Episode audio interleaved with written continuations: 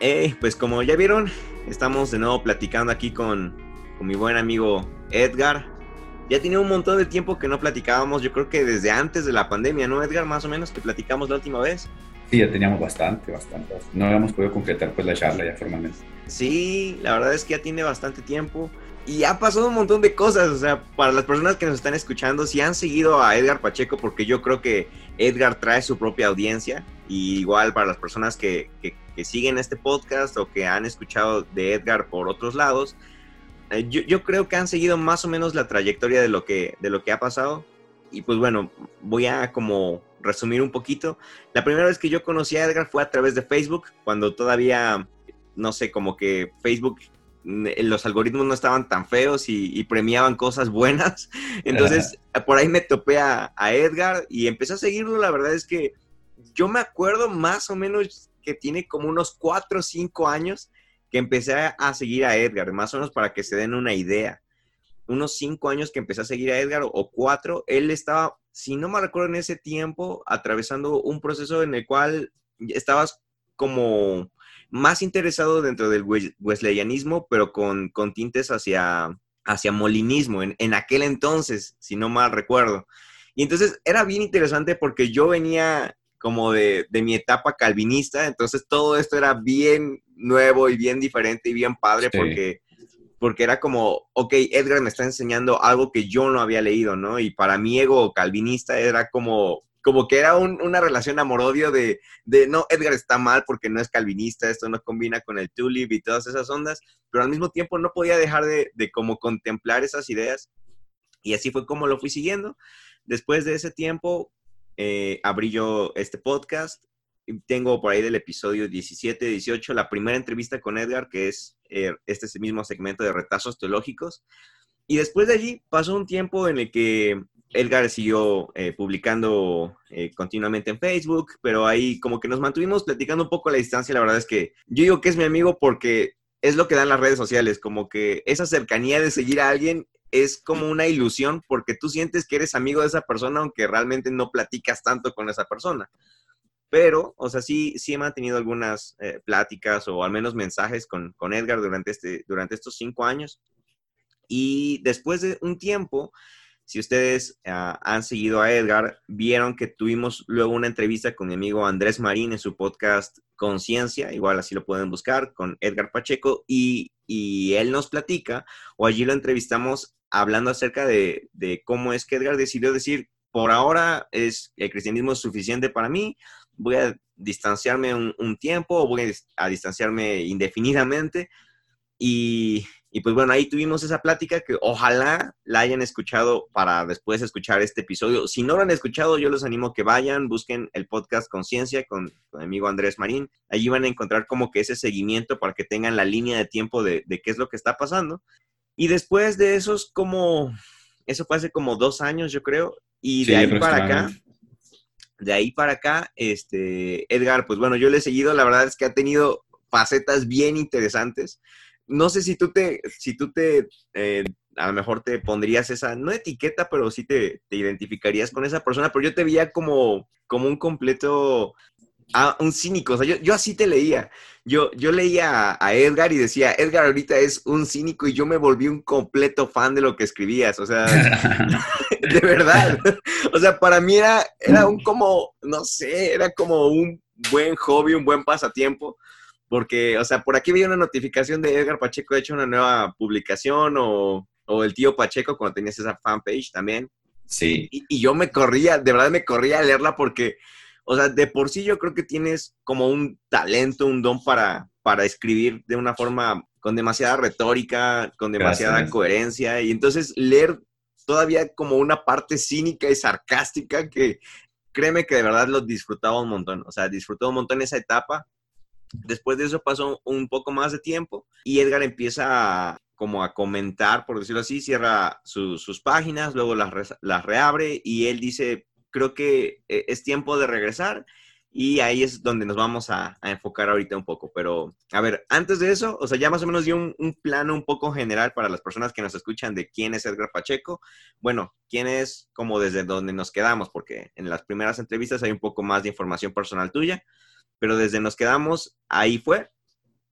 Y ahora sí, a ver, Edgar, platícame un poquito cómo fue, ya que saliste, cómo fue durante tu proceso de deconstrucción hasta el momento en el que dijiste ya, estoy fuera del cristianismo. Fíjate que, ¿qué puedo decir en cuanto a eso? O sea, que fue un proceso bastante largo. ¿eh? Mucha gente quizás imagina que eso sucede de la noche a la mañana o que de repente se te mete una idea a la cabeza y lo llevas a cabo. No, no, no. Es un proceso bastante largo, tiene muchas aristas.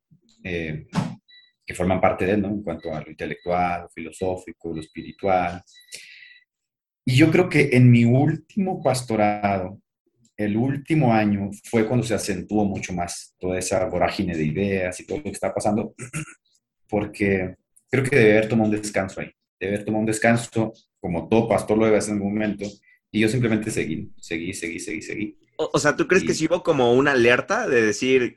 Sí, sí, definitivamente la hubo, definitivamente la hubo. O sea, sería mentiroso si dijera que no. Sí la hubo, pero es que aquí en Latinoamérica eh, la idea del pastor es siempre como una persona que está por fuera de la misma comunidad, que es una persona que está por fuera de los límites o yo qué sé, ¿no? como un estereotipo del hombre que no cae, no peca, no falla, no, no le duele nada, no sufre.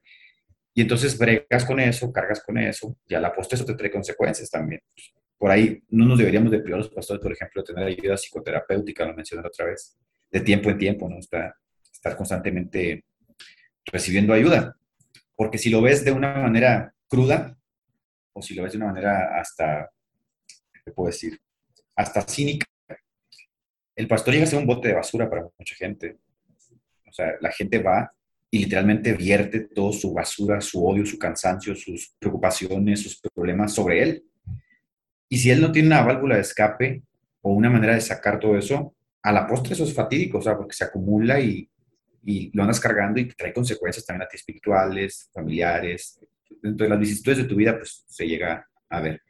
Y yo ya venía acumulando mucho ese tipo de cosas, ¿no? Venía acumulando problemas, situaciones personales que llegaron a un punto de inflexión. Ahora, en el punto de inflexión para mí, eh, yo estuve consciente de ese punto de inflexión y creo que yo debía haber abandonado, haciendo así como una, una remoción, debía haber abandonado, tomarme un tiempo, un año sabático pero lamentablemente, y esto es lo interesante, que lo hablamos la vez pasada, no sé si recuerdas en el, en el episodio de, de, tu amigo, el, Conciencia, Podcast Conciencia. Sí. Lamentablemente, eh, el pastorado es una vocación, ¿ves? Y cuando, cuando, digo esto me refiero a que si lo vives como vocación, le dedicas toda tu vida.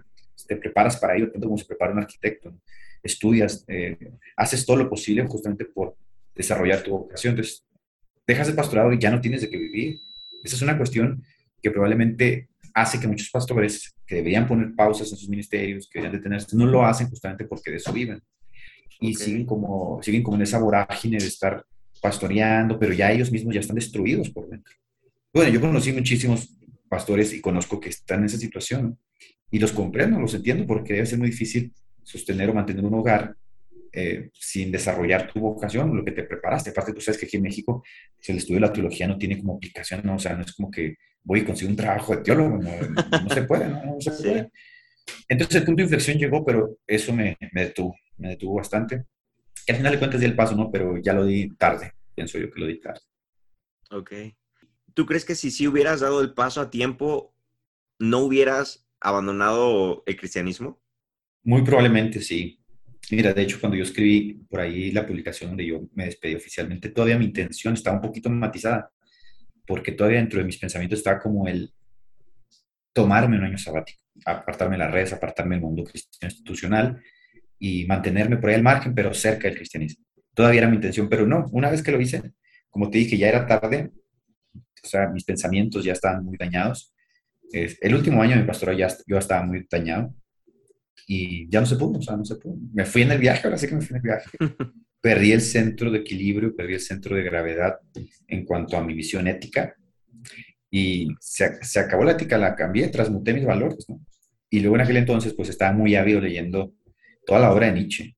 Y pues Nietzsche habla justamente de esto, ¿no? De la transmutación de los valores, del hombre occidental, de todo esto. No, no, no, o sea, fue así como una transformación radical, que de hecho ustedes la vieron porque sí fue radical, o sea, yo no estaba, fingiendo, no, no estaba fingiendo, realmente empecé a desarrollar como un odio muy fuerte porque toda esa válvula de escape que yo debía haber, no sé, como buscaba ayuda, la saqué acá de este lado.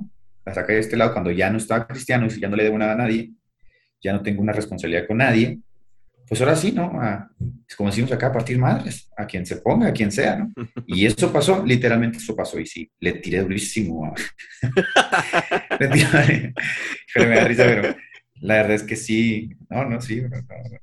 Oye, y, y, hablando de tirar durísimo, pudiste, ok, bueno, no sé si decir nombres, pero pudiste reconciliarte con, con esas personas a las que eras bien directo y bien, bien fuerte con, con respecto a críticas o con respecto no, a... No, mira, yo creo que eso es una obviedad. Hay mucha gente que, que no, o sea, con la que ya no va a poder volver a tener una relación.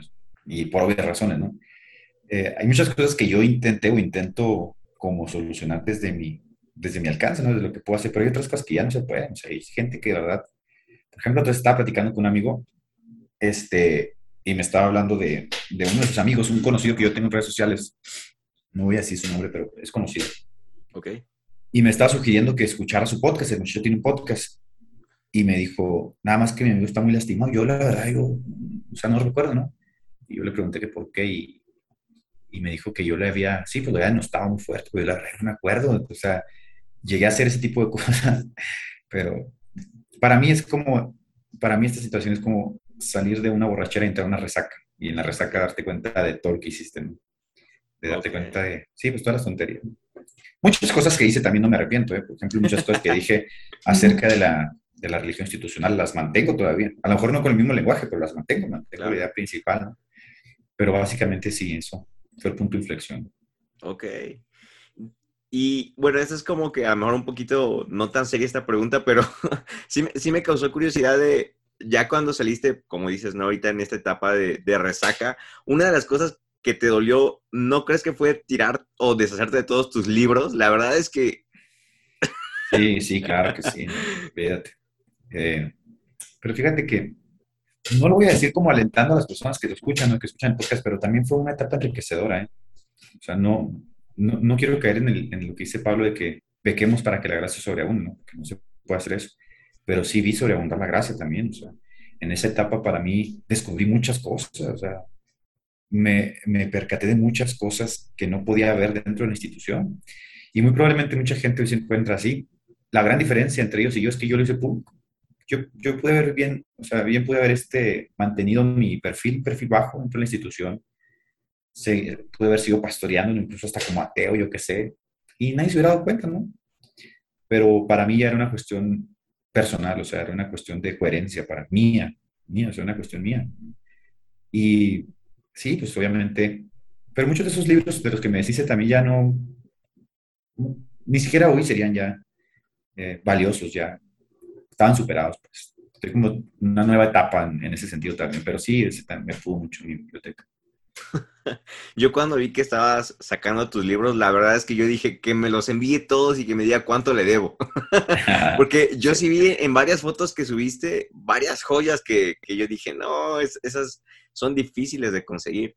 Y, eso me lleva igual como a, a, esta duda de entonces, o sea, ¿tú crees o hasta qué cierto punto tú crees que sí el leer a lo mejor, o sea, ya sabes, los típicos miedos a lo mejor que, que antes eh, o bueno, no que antes, ¿no? Aún hay muchas iglesias donde se maneja, pero ah, esos, esos miedos como de pastor de decir, no leas a tales autores, no, no leas de filosofía, no te metas tan fuerte en esto, ¿hasta qué punto tú crees que es o sea, obviamente, de nuevo, no se trata de prohibir, no se trata de decir, no lean, personas que nos están escuchando, no lean de, de, Nietzsche o no lean de, no sé, lo que sea. Pero tú, ¿cuánto crees que realmente sí puede afectar o trastornar a una persona en su cristianismo si no es si no está, pues a lo mejor bien parado. Sí, no, definitivamente sí llega a afectar. ¿eh? No secundo esa idea de que no leas, porque obviamente pues, no leer es privarse de cultura, privarse de conocimiento, crecimiento intelectual, pero sí creo que uh, sí hay como un punto también de inflexión en el que sabes que lo que estás leyendo te está perjudicando, sobre todo en cuanto a ese reducto de valores que mantienes dentro del cristianismo, ciertas ideas principales. Yo creo que el problema, el problema principal sería que muchos jóvenes no leen lo suficiente. Por ejemplo, leer a Nietzsche eh, no creo que te haga ateo. De hecho, yo encuentro mucha riqueza en Nietzsche, hablando de uno de los filósofos que me gusta, me gusta mucho. Yo creo que él es más psicólogo, fíjate, que filósofo. La manera en que sondea al hombre occidental para mí es, uff, se pudiera sacar mucho de, beneficio de él, incluso para el cristianismo, ¿no? Como lo hizo Sorilov en Rusia. Pero el asunto es que leerlo a medias o malinterpretarlo creo que es el peligro. Agarrar un libro, por ejemplo, algún ateo y hojearlo y quedarte con dos tres ideas y no tener como un criterio propio para ampliar esas ideas o contrastarlas o leer su antítesis, ahí está el peligro. Jovencitos que agarran un libro de Nietzsche y jamás han leído, por ejemplo, la Biblia, o no conocen realmente los postulados de su fe, no saben qué es lo que creen, ahí está el peligro. El asunto conmigo es que en mí hubo un punto de inflexión contra la institución, ¿eh? no fue tanto el leer, para mí fue la institución, para mí la institución me hizo como tocar fondo. El, desagrado de conocer, por ejemplo, personas, líderes encumbrados, que son una basura de personas. Eso para mí me llevó a tocar fondo y, y lo demás fue vino como, como añadidura, pues. Vino como añadidura. Porque yo ya leía a todos ellos, ¿no? Y siempre he sido muy, muy fan de leer a, varios filósofos, que no son cristianos necesariamente. Okay. Pero sí, así sería. Y, y de hecho, qué bueno que tocas el tema de la institución, porque de las cosas como de los temas como más fuertes que, que, últimamente están en el aire junto con toda esta parte de la deconstrucción de la fe, es precisamente el ataque o el resentimiento hacia la institución, ¿no? Que sabemos que parte de la posmodernidad de por sí es un resentimiento hacia todo tipo de autoridad, o sea, tanto desde política como, no sé, económica, gobierno, todo, ¿no? Pero creo que algo que cada vez se ve más latente hoy en día es ese resentimiento hacia la institución. Cada vez hay más podcasts, hay más publicaciones, hay más personas, más pláticas, más conversaciones acerca de la mí la iglesia me lastimó, es que a mí la iglesia me hicieron esto, abusaron de mí la iglesia de esta forma, psicológicamente, mentalmente, económicamente y un montón de cosas. Y cada vez hay más, no sé si decirlo temor, pero esa tendencia a que las iglesias se, se pueden estar vaciando ya, porque cada vez las los creyentes están diciendo, o sea, puedo tener una fe cristiana fuera de las cuatro paredes, ¿no? Y luego con esta pandemia creo que lo potencializó. Entonces, ¿tú, qué, podrías como, como opinar de decir con respecto a ese resentimiento, ese rencor hacia la institución, hacia, sí, hacia la iglesia como, como institución, hacia los pastores como, como función incluso? Que, no sé, ¿qué, qué, qué podrías allí no, no, pues que en muchos sentidos es válido, ¿no? Es un resentimiento válido, obviamente, si te lastiman, te dañan, este, te hacen daño. No puede la mano que te lastima curarte, ¿no? es un resentimiento que yo creo que es válido. En algunos sentidos no será válido, probablemente serían niñerías, ¿no? Chiflerías, como decimos acá. Pero en muchos sentidos sí es válido. Y lamentablemente la institución anclada a la sociedad, pues brega justamente en los problemas que toda institución brega, creada por humanos, ¿no? O que sirven humanos en ella, hombres. El asunto es que yo pienso, como dijiste ahorita, que el conocimiento a través de las redes sociales ha potencializado los defectos de la institución. Por ejemplo, si una década, dos décadas atrás se daban cuenta, era, era raro darse cuenta de lo que pasaba en la iglesia, no siempre se mantenía como otras bambalinas, te dabas cuenta por allá de un pedófilo que, que abusó de algún niño, se cambiaba y se acababa el asunto. Hoy no, hoy no. O sea, tú no puedes hacer eso hoy porque hoy estás expuesto en una plataforma que literalmente abarca el mundo. Entonces es muy fácil eh, es muy fácil acabar con alguien a través de las redes sociales, acabar con su reputación, acabar con, con lo que representa. Y la, iglesia, y la, iglesia, lamentablemente representa o dice representar un reducto de valores que están por encima justamente o que son normativos para dirigir una sociedad. Entonces empiezas a encontrar cosas dentro de las instituciones eclesiásticas que difieren de ese reducto de valores. Ahí está el problema. Probablemente, te digo, hace unas décadas no, no, no pasaría largo eso, ¿no? Pero ahorita todo todo se potencializa con las redes sociales. Te das cuenta de algo, lo posteas, se hace viral y ya acabaste con una institución. Que es el gravísimo problema que sufre la Iglesia Católica en Europa, ¿no? que ya perdió totalmente la credibilidad, nadie cree en ella, los jóvenes no creen en ella. Y algo interesante de eso es que eso no ha llevado a los jóvenes al ateísmo. El ateísmo no crece en Europa, se mantiene en los mismos rangos del 3%, 3.2%. Pero los jóvenes no son ateos, pero no han dejado de ser espirituales, solamente que no quieren a la religión. O sea, no quieren esa, esa institución totalitaria esa institución que, intenta dominarlos y que a la, a la vez eh, es incoherente, ¿no? O sea, no es fiel a, a, sus valores, sus principios. Eso pasa también en menor grado en el mundo evangélico. También pasa en menor grado en las instituciones evangélicas, cualquiera que sean. O sea, ves los bautistas de Estados Unidos tienen problemas gravísimos, gravísimos de, de abuso sexual. Este, los metodistas, asambleas de Dios, ahorita que está a punto de una división. O sea, es, es algo que, que, pasa, ¿no? Que pasa porque está, son hombres los que dirigen dichas instituciones y los hombres obviamente son proclives a caer, a pecar, a fallar, y así va a ser. Y yo lo dije la vez pasada en podcast, ¿no? no sé, ¿te acuerdas que, que a América Latina se viene un proceso de secularización tremendo? Tremendo. Y lo estamos viendo, estamos viendo los principios de esa, de esa secularización religiosa. ¿Y crees que podamos rescatar, rescatar la institución? ¿Crees que aún tenga... No, no, no, no, no, de ninguna manera, no. ¿O crees que entonces hay que dejar que, que como, dejar que vayan las cosas como van y que pase lo que tenga que pasar y luego ver qué, qué se puede rescatar? ¿O sí, cuál es creo el... que yo, yo, lo había mencionado también la vez pasada, ¿no? es como que soy profeta ni nada de eso, ¿no? Pero es algo obvio, que se, es algo que se ve, es algo que se ve. Tiene que, tiene que pasar, tiene que pasar, o sea, no, no se puede detener el, lo que está ocurriendo, ¿no? Porque tendrías que tener el conocimiento, el alcance de él, las redes sociales. Y eso no va a pasar, o sea, eso no va a pasar. La realidad es que se va a seguir exponiendo todo en las redes sociales.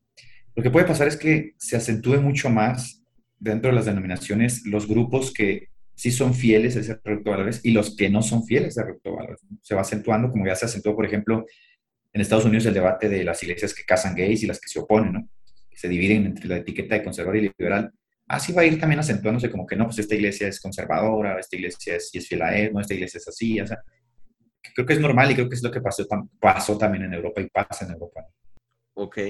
Bueno, ahora regresando un poco a, a la parte de, de, tu proceso, más o menos qué tiempo fue el que tú estuviste fuera, fuera de, del cristianismo? Un poquito más de dos años, pero si, si contemplamos lo que te digo de ese punto de inflexión, creo que fueron tres años. Ok. O sea que todavía estuviste como un año dentro de... sí, en la lucha. Ya. Sí, un año en la lucha, sí, pero en ese año creo que yo ya todavía era fiel a la iglesia e intentaba como seguir los lineamientos de la iglesia, pero ya en mi mente ya, o sea, ya había una revolución, ya, ya, ya había como planeado, ya estaba viendo como hacia dónde tirar, qué hacer y todo eso. Fue como tres años más o menos, mente tres años. ¿Crees que se, se, romantiza demasiado la idea de la deconstrucción? Como que hoy en día es la moda, ¿no? Como, y tú ya estás deconstruyendo tu fe, tú ya, ¿a poco aún crees en la Biblia, no? ¿A poco, ¿a poco aún crees en, que Jesús resucitó? No sé, cosas así. Fíjate y, que yo, perdón, sí, dime, dime. Ajá, no, ¿y crees que esa romantización está haciendo que como que personas entren a un proceso que no están preparadas para realmente entrar? ¿O tú crees que todos deberían de entrar de lleno de una vez y ya que pase lo que tenga que pasar con sus fes? No, yo creo que todos constantemente nos estamos moviendo, ¿eh? Todos constantemente estamos moviendo nuestros límites, nuestros paradigmas en cuanto a nuestra fe, en cuanto a la manera en que concebimos justamente esa fe, sus, sus aristas, pero probablemente no le damos mucha importancia. Cambiamos de opinión constantemente, pero probablemente no le damos mucha importancia. Que ese cambio, ese movimiento es parte justamente de la dinámica de la vida, del vivir. Entonces, probablemente lo que queríamos hoy ya no lo queríamos mañana. Lo decía Oscar Wilde, ¿no? Eh, decía cuando se presentaba, mi nombre es Oscar Wilde, decía ahí, si usted me conoció hace un año, permítame presentarme nuevamente. Decía Y lo decía Heráclito también, Heráclito decía que todo está en movimiento, que nadie se puede bañar dos veces en el mismo río, porque cuando te metes la segunda vez el río ya se movió, no es el mismo. El asunto es que eh, yo creo que mucha gente, te digo, no se percata, no se percata o, o no le da mucha importancia.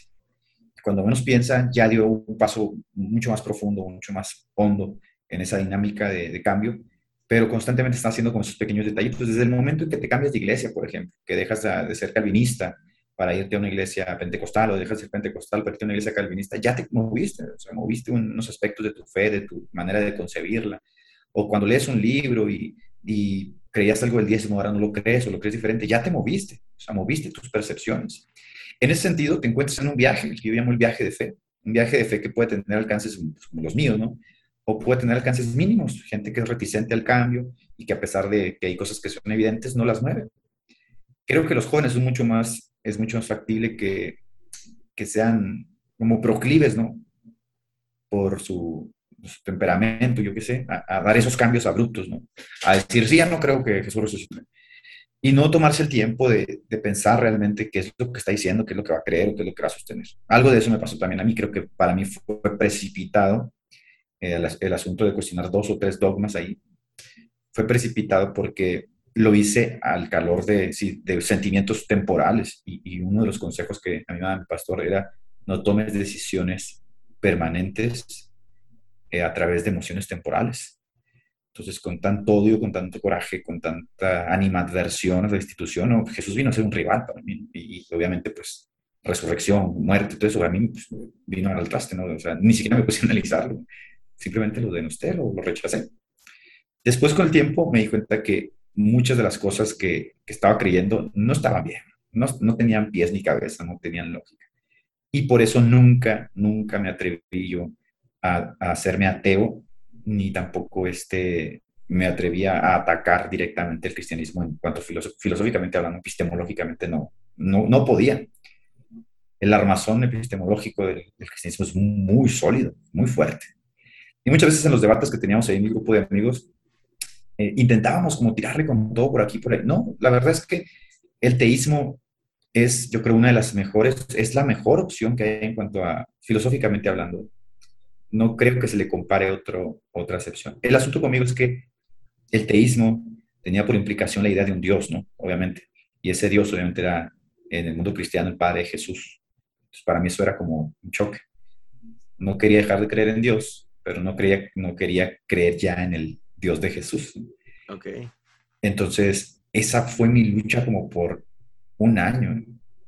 Esa fue mi lucha ahí sí me metí duro a verme los filósofos para ver sus ideas de Dios, pero la verdad es que, como dice Hebreos, nosotros conocimos a, a Dios por Jesús, por lo que Él enseña. O sea, Occidente está fundado justamente sobre las ideas que Jesús permeó de, de Dios, nos gusta o nos gusta.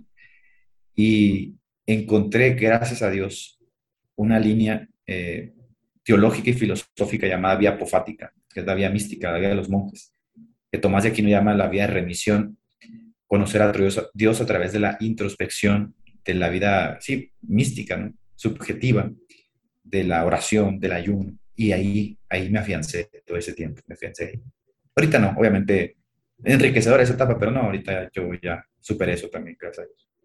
Ok. ¿Y tú crees que entonces, como que todas las personas que están atravesando este proceso de, de deconstrucción y de querer abandonar la fe o de dudar de su fe, ¿tú crees que necesitan tocar cierto fondo como para, para otra vez ir para arriba o, crees que no es precisamente necesario? Creo que la salvación para esas personas es la mística.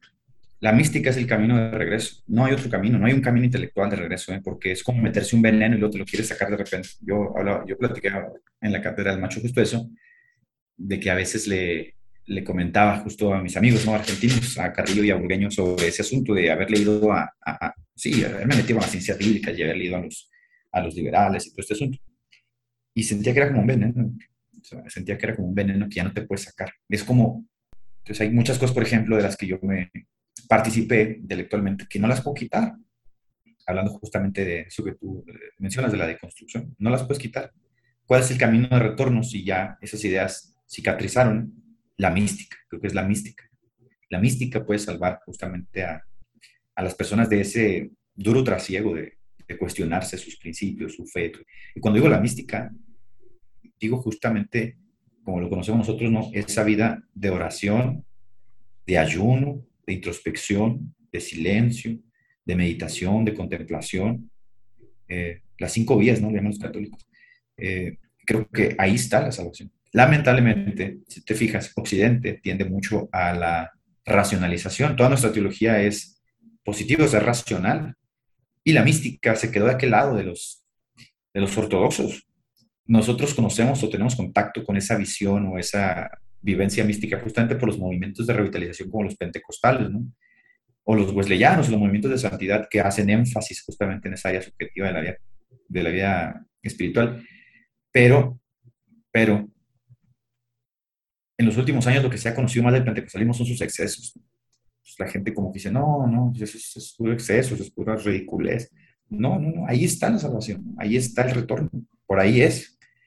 Como decía este, decía este Ireneo, que si logras quitarle bien el lodo al, cerdo de la trompa, pues puedes sacarle el anillo de la boca, o sea, por ahí es, por ahí es.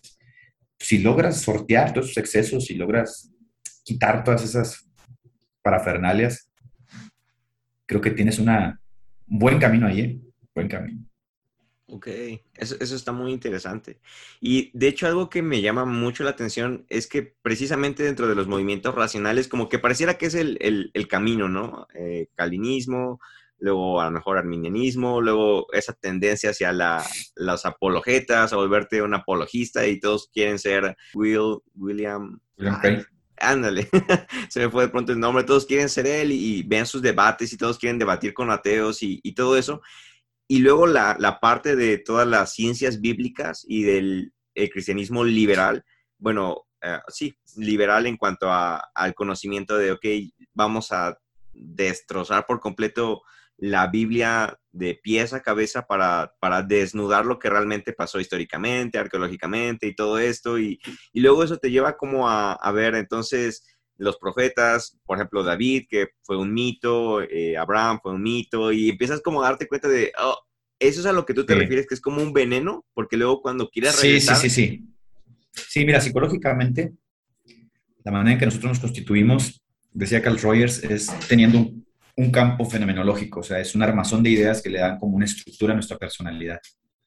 Estas ideas pueden ser mentiras, pueden ser falsas, pueden ser idioteces, pero al final del día estas ideas le dan forma a la manera que concibes al mundo. Eh, si tú tocas una de estas ideas, no solamente estás tocando la idea, estás tocando tu personalidad. Si toda, una persona ha creído toda la vida que la Biblia es inerrante en todas sus palabras y de la noche a la mañana descubre que no lo es, va a entrar en un proceso que se llama disonancia cognitiva, o sea, un choque de dos ideas contrapuestas estas dos ideas una tiene que vencer, forzosamente tiene que vencer, porque si no se va a ver en ese tedio de estar siempre bregando con esa lucha en la mente. Y aparte de que eso causa mucho estrés, es muy cansado y tedioso, este, el cerebro no lo acepta. Y a, fuerzas necesita como la seguridad eh, de una idea.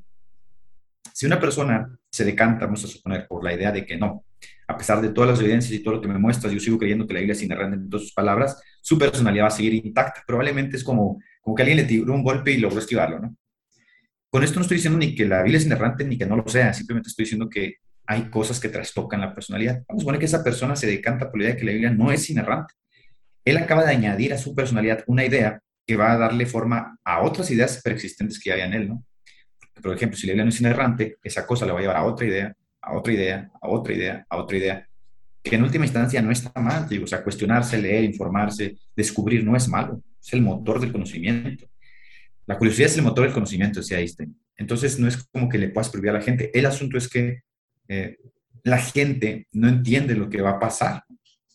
La gente no sabe que cuando empieza a trastocar esas ideas, va a trastocar su personalidad, va a haber cambios en su manera de concebir el mundo, de relacionarse con los individuos, en su hogar, en su manera de ver la vida en sociedad, su manera de ver la vida en la iglesia. Se va a empezar a sentir muy incómodo si no sabe lidiar con eso. Y va a llegar un momento, un punto de inflexión, de va a decir, pero es que yo ya no creo nada de esto. Ya para mí no es esto, ¿no? Va a terminar dejando la iglesia sin darse cuenta que, o sea, que es la salida más estúpida esa, ¿no? Porque cambios, como te dije al principio, todos tenemos, todos estamos viendo constantemente cambios, cambios, cambios, cambios. Creo que es un asunto, por eso te decía yo que al leer a Nietzsche, yo creo que él es más psicólogo que filósofo, porque él al decantar la muerte de Dios nos explica qué es lo que pasa cuando golpeas el puente sobre el que estás parado, ¿no? El hombre occidental moderno al emanciparse de la Iglesia Católica, al emanciparse de la Iglesia medieval en busca de respuestas a través de la filosofía, de las ciencias empíricas, no se dio cuenta que golpeó el puente de su personalidad. Entonces, de repente, encontró respuestas en la filosofía y dijo, la Iglesia, ¿para qué la quiero ahora? Sin darse cuenta, mató a Dios. No, es que Dios pueda morir ontológicamente, sino que lo mata en él mismo. En él mismo se da un proceso de muerte. Él mismo muere. Al matar el centro epistemológico que construía su realidad. Eso pasa en muchos jóvenes cristianos, ¿eh? sin que lean a Nietzsche. ¿Por qué? Porque empiezan cuestionándose pequeñas ideas que formaron su personalidad. Entonces, no es una cosa del otro mundo. Lo que pasa es que no nos preparan en la iglesia para ese tipo de cambios. Y en la vida deberíamos estar preparados para eso. ¿no? Ese tipo de cambios son normales, son muy, más normales de lo que parece. De hecho, el tema de la deserción de la fe, la apostasía, es más normal de lo que parece. Muchas personas que probablemente ya no mantengan la misma fe o ya no tengan los mismos pensamientos acerca de Jesús que en otro hora tiempo, en el pasado, serían herejes, apóstatas. Pero como vivimos en una sociedad, como dijiste ahorita, postmoderna, eso no tiene significado, no tiene valor, a menos que des el paso total. Siempre vas a estar ahí bregando con pequeñas luchas aquí, ahí, allá. Pero sí, en, en, última instancia eso es. Y ¿Y cómo entonces tú crees que debería de ser, por ejemplo, ¿no? Si alguien ya está bien metido en esa, en esa etapa en la que dice, o sea, ya me di cuenta de que todo lo que había creído de la Biblia, ya me di cuenta de que todo lo que había creído del cristianismo, que resulta que, pues no sé, ¿no? El famoso rey David, pues resulta que a lo mejor solamente fue un mito y nunca existió y, y todos los apóstoles, luego el Jesús histórico, el Jesús de Pablo y, todas esas separaciones que al final de cuentas eran tan simples a lo mejor en un principio cuando las creíamos y ya estás dentro de ese, de ese ciclo de dudas y de cuestionamientos a un paso de decir, pues entonces ya no tiene caso seguir en el cristianismo. ¿Cuál tú crees que debería de ser como un sano proceso para, para estar con alguien en, en ese, en ese proceso? O si estás solo en ese proceso, ¿cómo atravesarlo sin, pues sí, sin entrar en una catarsis, en una crisis existencial o algo así? quería Kierkegaard, ¿no? Que la crisis es normal también, para que se disfrute. Mira, una vez que yo platiqué con un, un este, sacerdote ortodoxo, cuando yo busqué la manera como de crismarme, justamente porque me cansé del protestantismo, de sus luchas, sus divisiones, busqué la manera y busqué como la orientación. Y él fue muy sincero, yo le agradezco mucho que haya sido tan sincero conmigo, porque me dijo que, que no, que, que, lo más viable era que yo fuese a la iglesia católica. Dijo, porque ustedes cargan el germen del Lutero. Y, el germen de Lutero básicamente es estarse cuestionando siempre todo. O sea, el germen de la modernidad, cuestionar a la iglesia, buscar siempre como el error, ¿no? Esa manera fatalista de ver la vida. Y para él decía que, que había un común denominador, todos los protestantes que se alejaban del protestantismo, buscaban crismarse, en algún punto del, del trayecto se hacían ateos. Y, pues, y eso, es, eso, es, eso es este, eso tiene mucho sentido justamente porque llegas a la ortodoxia con ese mismo espíritu de querer cuestionarte y la ortodoxia está llena de sacramentos, de símbolos, de cosas figuradas, subjetivas, que no es como la teología protestante, ¿no? Que estás cuestionando y burgando en la Biblia y queriendo encontrarle que si David, que es... ellos son así, ¿verdad? Ellos son místicos. Es una religión de monjes, pues. Entonces llegas allá, entonces te parece una religión fría, gris, absurda, demasiado cerrada, no puedes como que disfrutar de esa vida intelectual que gozas acá del protestantismo y terminas mejor alejándote. La vía de regreso, una vez que te encuentras en ese proceso, porque también es un común denominador que mucha gente que se encuentra en ese proceso en que empiezan a leer, a checar, a cuestionarse, no tienen vida espiritual, no tienen vida de oración, o sea, son, son por lo general personas que, le dan mucha rienda suelta al intelecto. Digo, no está mal, pero la vida cristiana es mucho más que eso, ¿no? la vida cristiana tiene ese culmen en la, en la en la unión con Dios, y eso no lo logras a través de estar leyendo libros, sino a través de la oración, de la comunión, de poner por obra lo que la Biblia enseña, amar al prójimo, eh, relacionarte con los individuos eh, a través de tu visión de Dios. Si tienes la visión de un Dios abstracto, filosófico, todo se trastoca. Vamos a suponer que una persona ya llegó a ese punto, no llegó a ese límite. El regreso para no perderse es a través de la vida mística. No hay otro camino. Es el único. Y, hablando acerca del, regreso, una de las preguntas que, también como que, que, más tenía yo ganas de hacerte era precisamente eso. En tu regreso, ¿por qué regresar al cristianismo? O sea, después de que ya te leíste a los clásicos, después de que ya te leíste a varios filósofos, diferentes posturas, diferentes incluso religiones o diferentes tipos de espiritualidad, y con el proceso ecléctico que llevabas, ¿por qué regresar al cristianismo? O sea, como dijiste, ya habías visto a Jesús incluso como un enemigo, porque, bueno, sí, alguna vez creo que lo, lo, había leído, no me acuerdo si lo platicamos o no sé dónde lo vi, pero creo que sí mencionaste, ¿no? O sea, el, el hecho de que, o sea, si si la resurrección de Jesús es cuestión de fe, y históricamente todo pareciera indicar de que a lo mejor y simplemente no resucitó, incluso Jesús y o sea, el Jesús histórico es completamente diferente a lo que a lo que tenemos en la Biblia. ¿Por qué regresar a, al cristianismo? O sea, ¿por qué creer otra vez en Jesús? No, eso es como volver a encerrarte en una cárcel, ¿por qué no quedarte en un deísmo o en un teísmo más abierto? ¿Por qué no hay cristianismo? No, primeramente porque mi retorno a la fe no es una cuestión intelectual. ¿eh? Mi retorno a la fe es un trato especial de Dios conmigo. Yo no estaba buscando eh, regresar al cristianismo y a la fe. De hecho, un cambio tan abrupto no se puede haber dado así eh, por vía de los libros. Ese fue un trato que yo, yo comenté por ahí en un video, fue un trato totalmente específico de Dios conmigo. Entonces no fue por medio de los apologistas. De hecho, creo que los apologistas hacen mucho daño, eso llamamos apologistas. ¿eh? Eh, no fue por medio de ellos ni por un argumento de Swinburne o yo qué sé, William nada, no, nada de eso, nada de eso, Yo regresé por un, por un, día pletórico en el que Dios le plació tratar conmigo. Creo que lo, lo estaba haciendo de alguna manera, ¿no? Pero te digo, en esa degradación moral también pierdes como los flachazos que te orientan, en última instancia es como la guía del Espíritu Santo. Se pierden, se apagan. Y, y, yo, yo, de verdad no, no, sé en qué momento pasaron tres años digo, para mí es como me levanté y vi todo lo que estaba pasando. Eh, sí, sí investigué otras religiones, sobre todo el budismo, que más que religión es como un estilo de vida, una actitud hacia la vida, partiendo de ciertos principios que ellos ni siquiera creen en Dios, un Dios personal. Me llamó mucho la atención, pero la verdad es que cuando haces un análisis así, detenido, piensas, el cristianismo es una religión súper estilizada. Pones el cristianismo, enseguida el islam, estos son los bárbaros.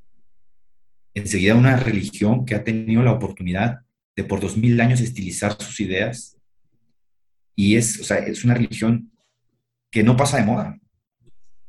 Entonces, no hay una religión que se le compare. Si hablamos sociológicamente, no hay una religión que se le compare no, no vamos a hablar de la moral de, Confucio, ¿no? O esta actitud de la vida del budismo, no se le compara, ¿no? Esta relación personal con un Dios personal que se relaciona de manera afectiva, amorosa, bondadosa con los individuos, con sus hijos, y aparte demuestra su amor, eh, mandándonos un mensaje, un mensaje accesible, entendible, a través de una persona que nos lo muestra abiertamente, no lo encuentras, no lo encuentras en ninguna parte. No lo encuentras en el hinduismo, no lo encuentras en el budismo, en el islam, no encuentras la idea de un Dios omnibenevolente. Entonces, dejar el cristianismo para irme para el budismo sería como un retroceso, en verdad. Hablando en esos términos, de, si me sería un retroceso terrible. Occidente se funda sobre la idea de ese Dios personal y el avance occidente está íntimamente ligado justamente a esas concepciones que tenemos de este Dios. Si nosotros eh, de la noche a la mañana decimos no mover al budismo por un odio o por un rencor hacia la institución, estamos actuando de manera estúpida, rencorosa, ataviados por la ira, ¿no? pero intelectualmente no hay manera. Es que, es que no es una pretensión, o sea, no es una cuestión egocéntrica, es que es la realidad. Esa es la realidad. Ahora, hay dos ideas, por general, que yo sí ataqué durísimo, yo personalmente. La primera es la idea del teísmo, te lo comenté ahorita, y la segunda es la idea de la resurrección. La idea del teísmo no le puede hacer ni cosquillas, o sea, sí hay como, hay como dos o tres hay proponentes ateos. Eh, Graham Oppy, yo creo que sería uno de ellos, eh, que sí le tiran durísimo al, al teísmo. Pero tenemos William Cray para rato, o sea, William Cray y Platinga son unas eminencias, o sea, no es como que ah, no, es como que estamos en pañales en ese asunto. Son filósofos destacadísimos a nivel mundial. No son filósofos que salieron de un hoyo de la religión, no, no, no. Son filósofos a nivel mundial destacados que defienden de manera íntegra, elocuente, versada, intelectual, sus ideas. Y yo creo que no hay manera de, tumbar muchas de sus ideas. Entonces, uno siendo un lego, simple lego al lado de ellos, no, les queda, no le queda uno más que decir, bueno, mucho de lo que dicen tiene razón, tiene sentido. No es como que uno puede estar de pretencioso queriendo acceder al conocimiento que ellos tienen y que les ha costado toda una vida de estudio, hablando intelectualmente con filósofos, y luego decir, no, yo ando el cristianismo porque William Pierce es un idiota. No, no, o sea, no, no, puedes hacer ese tipo de comentarios, ¿me entiendes? Pues en ese caso el idiota eres tú que no ha tomado en su vida un libro contra un tipo que o sea, tiene decenas y decenas y decenas de, de escritos revisados por pares. O sea, no, no, no, ni de chiste. Bueno, y el segundo asunto sí es, fue mucho más complejo para mí, el asunto de la resurrección. Porque el asunto de la resurrección sí es central dentro de la teología cristiana. Por lo tanto, es central dentro de la dinámica del cristianismo. Sin resurrección no hay cristianismo, como lo conocemos como tal. Eh, al principio estuve leyendo mucho a Richard Carrier. Me gustaban sus análisis. Y me, daba cuenta en algo. Todos ellos, Carrier, Piñero, Bermejo, este, Loftus, todos ellos llegan a un punto, que me los leí, ¿eh? de verdad me los leí, sus libros, me aventé ese libro de casi 700 páginas de, este Bermejo de la invención de Jesús Nazaret. es un librazo, o sea, es un libro de verdad en otro nivel. Piñero es bueno también, Carrera es bueno, Loftus también muy bueno. Pero todos ellos llegan a un punto en el tema de la resurrección donde quedan atorados, ¿eh? Todos. Y eso es evidente. O sea, si tú los lees, siempre van a llegar a un punto cuando tocan el tema de la resurrección donde ya no pueden dar para adelante. Intentan, intentan, intentan, no pueden, no pueden, no hay manera como de probar que Jesús no resucitó. Tampoco hay manera de probarlo, ¿eh? porque no estoy diciendo que los apologistas son la crema innata en el tema. Me dice, es una estupidez lo que hacen, usando argumentos del siglo XIX, ¿no? Para algo que se vive o se demuestra por la fe. De hecho, William Frey en su debate con Bart Ehrman dice justamente eso, que la mayoría de los cristianos viven el tema de la resurrección por la fe. Por la fe lo hacen propio. Por la fe justamente lo, sí, lo expresan en su vida diaria. El debate filosófico está ahí, ¿no? Reservado justamente a un cúmulo de especialistas. Eh, todos ellos se quedan atascados, no avanzan en el tema. Tienen cientos de teorías disparatadas, a veces unas, y otras que probablemente por ahí puedan eh, parecer eh, muy sólidas, pero no, no lo son. En ese tema llegó un punto donde yo me di cuenta de que tenía las dos opciones. Tenía la opción de hacerme lado de ellos, aun cuando estaban atorados en ese punto. Es, mira, es como ahorita tratar de conciliar la mecánica cuántica con, la, con las leyes de Einstein. O sea, no se puede. No hay una manera de conciliar las cuatro fuerzas elementales. No se puede, no hay. Están atascados en ese punto ahí. La cosmología tendría un boom si se pudieran conciliar, pero no hay. Igualmente en el tema de la resurrección, por lo menos ahorita no hay un autor, de verdad no hay un autor, por muy versado que esté, que tenga la manera de mostrar que Jesús no resucitó. Y por otro lado están los apologistas, que para mí hacen más daño que bien en ese tema. Pero yo pudiendo tener la opción de escoger entre las dos posturas, me decanté por la postura de que Jesús había resucitado, por varias razones. Una de ellas, porque esa idea estaba añadida, adherida a mi, a mi personalidad, por lo tanto me hacía bien.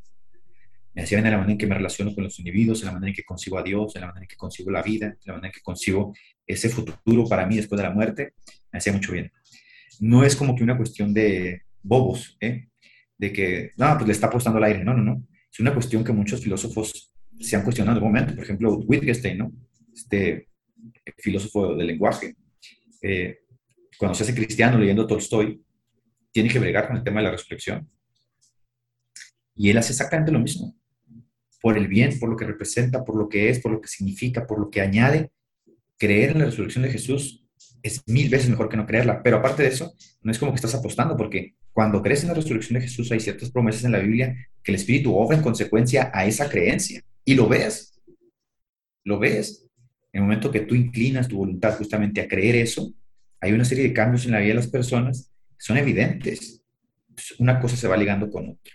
Entonces, no, no, nunca pude rechazarlo del todo. Sí, sí, tuve mucho odio contra Jesús. Para mí Jesús representaba esa parte de la institución, de esos hombres que justamente la había escogido y la, la agarré contra él, pero fue un momento de rabieta, de ira, de enojo más que nada. Ok.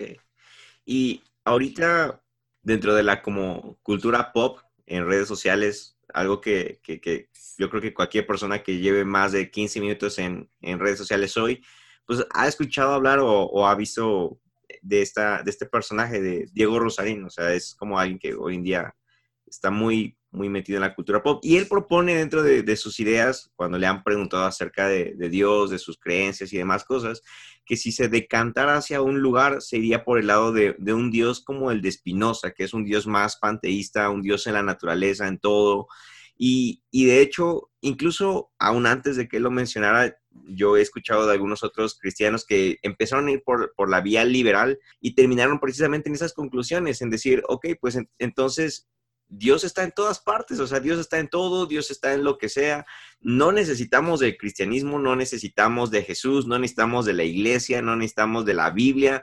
Al final de cuentas, cada uno puede experimentar su espiritualidad. ¿Tú qué tan sano crees? O, a lo mejor no qué tan sano, porque no se trata de a lo mejor cuestionar espiritualidades, pero ¿qué puedes ver en, en, esa, en esa creencia o qué puedes ver en el Dios de Espinosa rescatable y al mismo tiempo que pueda llegar a perjudicarnos en nuestra personalidad, como tú dices, o que pueda, que pueda ser cuestionable. No, no sé si puedo ahí como que dar bien mi pregunta.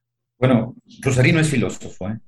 Muchas de las cosas que dice obviamente las dice con imprecisiones, como lo haríamos cualquiera de nosotros que intente hablar en algo que está fuera de nuestra disciplina, de nuestro estudio, de nuestro conocimiento. Sí podemos hacer opiniones, obviamente, eh, basándonos en cierto conocimiento que hemos adquirido, pero en muchos casos va a ser imprecisa. Por ejemplo, estaba viendo yo la otra vez una refutación que hace Jonathan Ramos, que pues, es un filósofo de, de cabo a rabo, de la postura del aborto, Rosalín, ¿no? Es que a terminarlo de ver te causa un bochorno pensar que hay una persona que, que pueda estar dando unas opiniones tan, tan holgadas y totalmente errada, Pero ¿cómo lo sabes? En el momento que contrastas justamente la opinión de un filósofo que conoce el tema eh, contra uno que no conoce. Entonces Rosalín no es filósofo. Filosóficamente, tengo entendido que hay dos posturas que son sólidas en la manera en que construimos el conocimiento en cuanto a Dios. Una de ellas es el teísmo y la otra de ellas es el deísmo. Estas dos son las más sólidas, el teísmo y el deísmo. El debate estaría entre estas dos. ¿eh? Las, tú puedes ser panteísta, brujo, agnóstico, lo que tú quieras, pero eso, eh, en última instancia, eso significa que la postura sea sólida. Porque estamos hablando de la percepción de un hombre que siente que la idea es buena. Él siente que la idea es buena, que puede beneficiar, etcétera, etcétera. Pero eso no significa necesariamente que la idea sea como él la propone.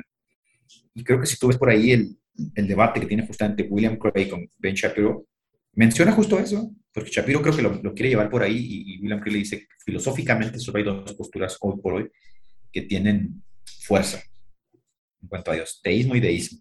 Y te digo, el debate está entre estas dos. Tú puedes ser deísta, creo que tendrías muchas más. La única diferencia sería entre la relación, cómo se relaciona Dios con el universo, con los individuos, qué es lo que hace. Pero en cuanto a la existencia de Dios, teísmo y deísmo son las únicas dos. Que hay muchas otras, ¿eh? Muchas otras ideas por ahí, pero esas dos serían las más sólidas. Entonces, el deísmo se intentó implementar por allá en la Revolución Rusa con el culto a la diosa razón y fue un fracaso.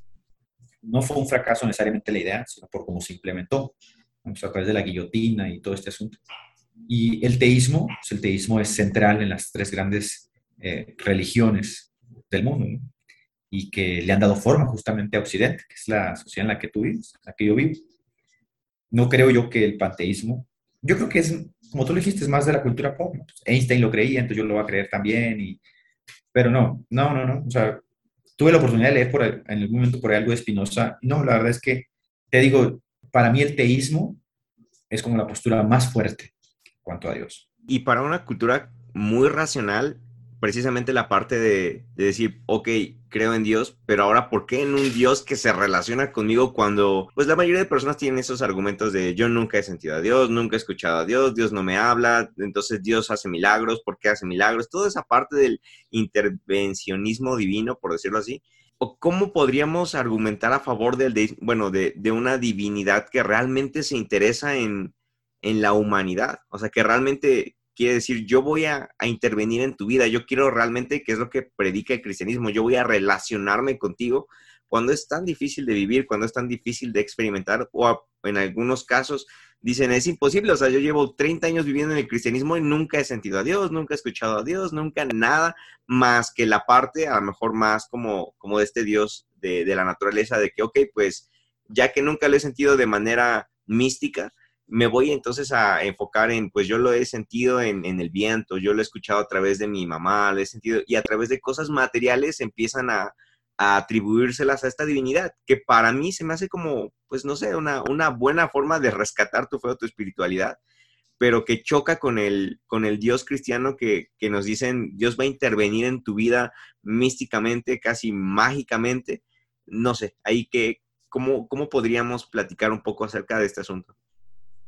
Eso lo comentaba mucho Feuerbach en su libro sobre el cristianismo. Él decía que Dios era una proyección de nuestras propias necesidades y que por tanto pues Dios podía moldarse justamente al pensamiento de cada uno. O sea, cada uno teníamos un Dios diferente en el sentido de que cada uno le dábamos forma según nuestras necesidades, según lo que quisiéramos. Y creo que también la idea la retoma por ahí Sigmund Freud. La idea de un Dios personal viene o procede justamente de la revelación. Eh, filosóficamente hablando, el deísmo y el teísmo están en el mismo plano. El teísmo da el paso hacia adelante a través de la revelación que Jesús hace y que Dios mismo hace de sí mismo al revelarse con ciertos atributos al revelarse de cierta manera hacia los hombres y demostrarles primeramente que es un Dios de amor, que tiene por fin hacerle bien, ¿no? Como dice Jeremías 29.11, mis planes hacia ustedes son planes de bien. Y tiene sentido porque uno de sus atributos es justamente la omnibenevolencia. Entonces, esta idea de cómo se relaciona Dios con el universo, con los individuos, procede directamente de la revelación, dimana de las Sagradas Escrituras. De ahí nosotros le damos forma. la forma que nosotros le damos también, yo sí creo y lo sostengo desde antes de que yo me apartase, creo que es una forma que está asociada a la evolución cultural de un pueblo, que es Israel. Israel antropomorfizó a Dios, es decir, le dio características humanas justamente para poder entenderlo, porque cuando hablas de Dios, estás hablando de un ser que nos trasciende, trasciende nuestro lenguaje, nuestro intelecto, nuestra manera de, o sea, trasciende todo lo que somos. Por eso justamente la vía apofática lo que hace es refugiarse en lo que Dios no es, se llama vía negativa, lo que Dios no es. Dios no es bueno porque la bondad siempre está puesta al lado de lo que es malo y ese contraste nos da a nosotros el sentido de lo que sería la bondad. Dios está por encima de eso. Creo que es Jesús quien da la ampliación, por lo menos para nosotros, más grande, más estilizada y más sublime de cómo es Dios. Y lo, lo hace a través de su propia vida, relacionándose justamente con los individuos de cierta manera. Mientras Jesús se relaciona con amor, Mahoma andaba cortando cabezas para imponer, por ejemplo, la Sharia. La persona de Jesús, yo creo que por eso no pasa de moda. La persona de Jesús nos muestra un Dios estilizado, dinámico, justamente porque se relaciona, interactúa con la gente. Pero al final de cuentas, Dios, ¿eh? que trasciende, nos trasciende. No lo encuentras en otra religión. No está en otra religión. Obviamente, que tú quieras creer eso es una cuestión de voluntad. No tienes que creerlo. De hecho, en Hebreos dice, todo aquel que se acerca a Dios crea que Él existe y que es galardonador de los que le buscan. Es como un requisito. Si tú vas a hacer, a creer en ese Dios, tienes que creer primero que Él existe, tienes que creer que Él se relaciona contigo, tienes que creer que Él es galardonador, que a Él le gusta, que Él aprecia que tú le busques, que se siente como, eh, es como una relación. Pues. Entonces sí, ahí entra totalmente la fe. Los apologistas tendrán sus argumentos en cuanto a cómo defender justamente esos principios que de la Biblia, pero para mí es más, es una obviedad, ¿no? Es una obviedad que el deísmo es creer en una abstracción filosófica más con una ecuación matemática que le da sentido justamente a la realidad epistemológicamente, pero en última instancia eso para mí ni siquiera es Dios, eso es nada, como decía Plotino, ¿no? eso es nada, un Dios que no se relaciona conmigo. Ahora, el más grande problema que enfrenta el teísmo, que lo dice Tomás de Aquino en la Suma Teológica, es el problema del mal. Eso es una de las preguntas más conflictivas para todo teólogo. Creo que es una de las preguntas que ha abordado últimamente sus trabajos Alvin Patín. ¿Por qué? La idea de un Dios que se relaciona con los individuos e interactúa con los seres humanos para hacerles bien, para algunos no concuerda con la idea de que haya males en el mundo, que sufras, ¿no? De hecho, en la Biblia también encuentras esa idea en los judíos, y por el relato de Job, tienen que atribuirle el mal a, un, otro ser, ¿no? A Satanás, para poder justificarlo. Es una pregunta muy compleja. ¿Por qué Dios no se me aparece? ¿Por qué Dios no me habla? Yo creo que la pregunta eh, nunca va a satisfacer a nadie, la respuesta, perdón. Nunca va a satisfacer a todos. Yo creo, a mí me gusta pensar, yo en lo personal, que Dios se relaciona conmigo de maneras imperceptibles, justamente porque me trasciende en cosas o detalles que a veces yo no logro captar justamente por mi limitación, la limitación de mi intelecto, la limitación de mi percepción, la limitación de mi lenguaje, pero tengo la confianza de que Dios se relaciona día a día conmigo no tendría por qué no hacerlo. Él trasciende todo. Él no trataba el tiempo, al espacio, a los años, a la edad, yo qué sé. Simplemente que soy yo el que no logra percibir eso. Eso zanjaría en mi cuenta el hecho de que, ¿por qué pasa esto? ¿Por qué pasa aquello? ¿no? Aparte, también me gusta pensar que la vida tiene un curso que Dios permite, que lo encontró el escritor de Eclesiastes, ¿no? Tiempo para llorar, tiempo para reír, tiempo para abrazar, tiempo para abstenerse abrazar, tiempo para plantar, tiempo para recoger. Es como un curso que rige justamente la vida en la que nosotros estamos inmersos. Hay cosas en las que no es necesario que Dios actuase, ¿no? Pero te digo, esas son percepciones personales. No creo que a todos les satisfaga esa respuesta porque la pregunta tiene, esa pregunta se la hacían ya los filósofos presocráticos, estamos hablando de miles y miles de años, la pregunta del mal y por qué Dios no interactúa. Los epicúreos por eso no creían que Dios se relacionara, ¿no? ellos creían que, que Dios estaba por ahí, o sea, bola el universo y vamos, ya, también lo dice Marco Aurelio en su libro Deus, eh, Natura, ¿no? Naturaleza de los dioses. Él dice justamente eso, que los, dioses, dice, no pueden interactuar con los seres humanos, porque si interactúan tendrían que hacerse volubles en las emociones. De hecho, eso es una cosa muy interesante, fíjate. San Agustín dice que encuentra, en, en el libro Ciudad de Dios, San Agustín dice que encuentra como ideas arquetípicas de todos los dioses que se parecen, ¿no? Pero hay una idea que no encuentra en ninguna religión, y es la idea de la encarnación. La idea de la encarnación es única. Y la razón es esta, los, para los griegos, Dios no podía encarnarse, no podía hacerse hombre porque eso, eso significaría que tendría emociones. Y si Dios sintiese dolor, no sería Dios. para ellos, el que Dios se ha hecho carne era un disparate. Pablo lo dice por ahí, Corintios, no dice que para los dioses es locura, para los judíos es tropezadero. Era locura por eso, entonces no le encuentras la idea. ¿De dónde surgió esa idea? De que Dios se encarne, ¿no? En la persona de Jesús es única.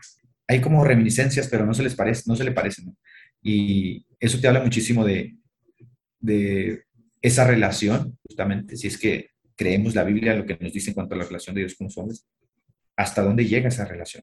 Igual habrá gente que, digo, no le satisface la respuesta, pero a mí sí me satisface. Entonces, ¿tú crees que al final de cuentas, pues todo se sigue reduciendo como a una decisión, a decir, yo decido creer que, Dios se va a relacionar conmigo. ¿Y tú crees que haya la, la posibilidad de que, esta es una pregunta muy, muy, muy subjetiva desde tu punto de vista, pero tú crees que haya personas que sí puedan encontrar plenitud una vez que conocieron el cristianismo y luego abandonándolo? Esa es una muy buena pregunta. Yo creo que, yo creo que las personas que dejan el cristianismo lo abandonan no serían tan honestas para decir que son plenas, que no son plenas. Y lo digo por mi propia cuenta. No, no conozco a, a, un ex cristiano que una vez abandonó el cristianismo dijera, me siento fatal. No, obviamente que si todos lo hacen con ese sentido de coherencia, ¿no? van a tratar de encontrarle plenitud a su vida en otras cosas y probablemente la vayan a encontrar. Eso para mí eso no sería el problema. Puede que lo encuentren, probablemente lo encuentren en muchas otras cosas. Para mí el asunto es un asunto de fe. Y ahí se reduce todo. Y la fe no es algo de menor importancia. O sea, la fe es intrínseca a toda religión. El asunto es de fe, porque tarde que temprano esas personas van a llegar también al punto culmen del, cuestionamiento sobre qué creen acerca de Dios. Ahí es donde está el problema, ¿no? Porque lo que crean de Dios o lo que no crean de Dios le va a dar forma a su vida. Y la manera en que le da forma a su vida, obviamente está circunscrito a la plenitud que puedan tener o no. Te digo, yo no puedo decir que estaba pleno, porque había un debate en mi cabeza en cuanto a Dios, en cuanto a la resurrección. Entonces, con esa disonancia, con ese ajuste de tantas ideas, no, no creo. Bueno, yo no personal no creo, pero probablemente alguien diga que sí, que sí es muy pleno, está feliz y que, que, que no lo dudo, pero yo, en mi caso no fue así. Ok. Y también quería como preguntarte ya de la, ahora sí que una vez que regresaste, nuevamente hay que empezar a darle forma pues a tu teología, a todas tus creencias, todo lo que vas a, pues sí, a usar como fundamento para empezar a construir nuevamente tu, fe, tu, tus creencias y todo esto. Cuando recién estabas abandonando la fe, eh, tenías muy presente la idea de, con respecto a las posturas del infierno, el